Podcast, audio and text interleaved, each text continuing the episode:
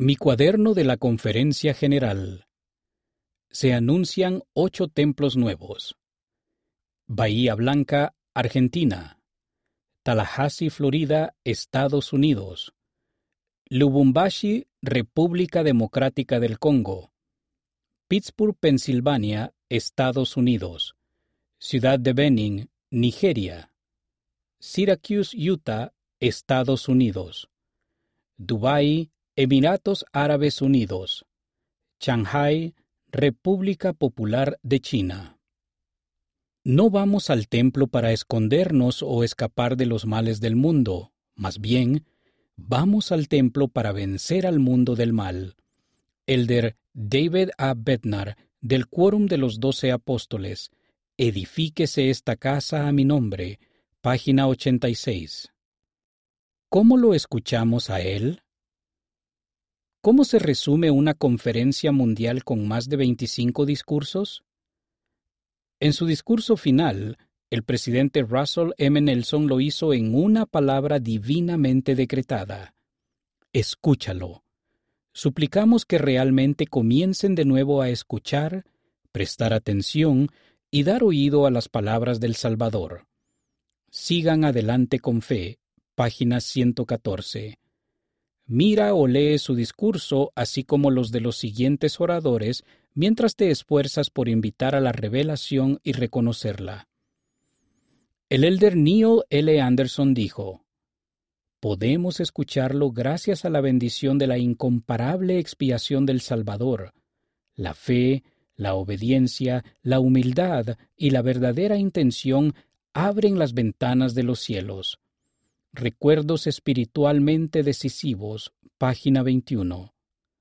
El elder Quentin L. Cook nos hizo recordar que la revelación personal está disponible para todo aquel que humildemente busque la guía del Señor, y compartió tres principios para estar mejor preparados para recibir revelación.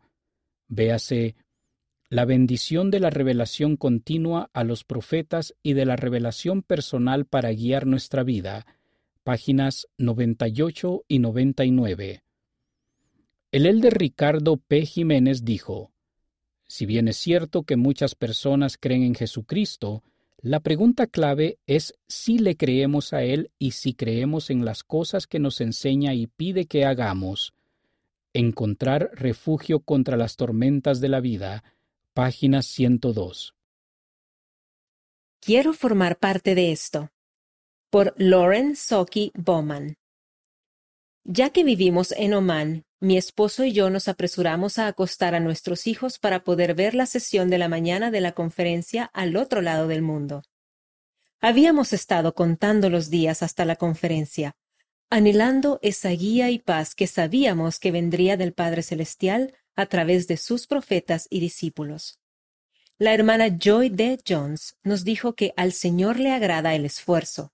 Entonces, ¿cuánto esfuerzo estoy dispuesta a poner para seguir su ejemplo? El presidente Henry B. Eyring preguntó qué papel desempeñaremos en este punto clave de la historia. La hermana Bonnie H. Cordon y el elder Jeffrey R. Holland pidieron que consideremos ¿cómo permitiremos que brille nuestra luz? Percibí el gran deseo que tengo de formar parte del bien que el Señor está impulsando con rapidez. La conferencia me inspiró a renovar mis esfuerzos para ayudar a mis hijos en su desarrollo personal, a procurar ser una amiga más comprensiva y espiritualmente auténtica, a realizar tareas de historia familiar como la entrada de datos, y a buscar nuevas oportunidades creativas para servir a Dios al servir a sus hijos. Nosotros podemos ayudarles. Podemos hacer brillar intencionadamente nuestra luz para que otros puedan ver. Podemos extender una invitación.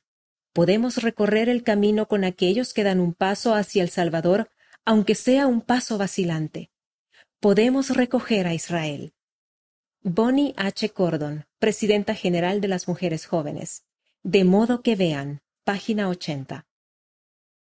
Reflexiona sobre esto los dones de las mujeres y de los hombres. Podemos estar rodeados de prejuicios culturales y mensajes que nos llevan a pensar primero en nosotros, Pero la hermana Jim B. Bingham enseñó que los hombres y las mujeres deben estar listos para seguir el patrón divino de trabajar unidos.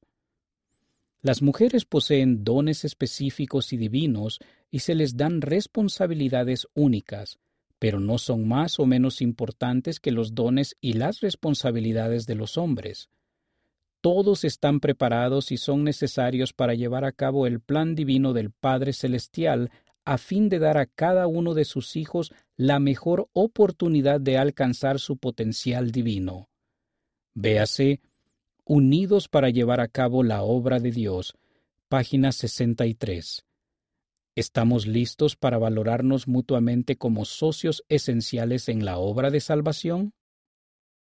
Todos los números de página son de la revista Liaona de mayo de 2020, disponible en línea en liaona.churchofjesuschrist.org.